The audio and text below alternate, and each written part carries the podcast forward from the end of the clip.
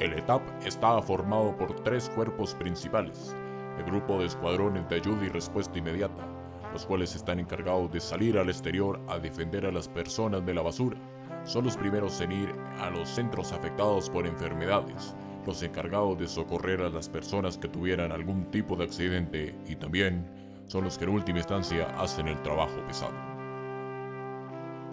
El grupo de investigadores es el cuerpo más erudito, su principal tarea es la investigación y protección de especies que habitan la Tierra. También son los encargados de cultivar la comida y administrar los conocimientos del archivo y biblioteca. El último grupo es el de la Guardia Interna e Inteligencia. Ellos se encargan de la protección del búnker así como de mantener el orden en el interior de las instalaciones.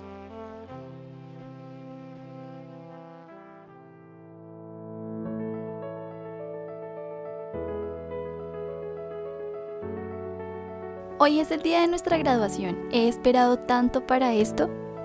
Sí, han sido cinco años de mucho esfuerzo, pero por fin llegó el día. Hoy sabremos a cuál de los cuerpos vamos a pertenecer. Atención cadetes, hoy es un día muy especial y me place informarles que ya es hora de empezar la ceremonia. ¿Están listos? Paola fue asignada al cuerpo de escuadrones. Su habilidad en la búsqueda y rescate fueron resaltadas. Luciana fue asignada al cuerpo de inteligencia. Su habilidad para prestar atención a los detalles resulta muy valiosa. Chan fue asignado al cuerpo de investigadores por sus habilidades médicas y de estudio.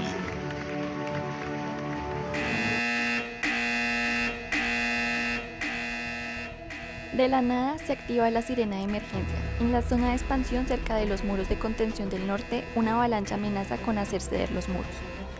Si esto ceden, toneladas de basura sepultarán a cientos de personas que habitan el lugar. El cuerpo de escuadrones es llamado en su totalidad. Marcus, el líder máximo de escuadrones, junto con su mano derecha Serap, dirigen los escuadrones para ayudar.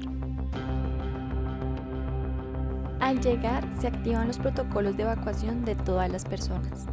Marcus suele ser muy minucioso y no saldría hasta revisar casa por casa para que no quedara nadie en aquella zona. Por desgracia, se escuchó una explosión y el muro 17 se derrumbó sepultando a Marcus bajo toneladas de basura. Marcus cayó como un héroe y tras semanas en su búsqueda se le dio por desaparecido. Por este suceso, su mano derecha Sera pasó a ser el líder del cuerpo de escuadrones. Algo estaba por cambiar.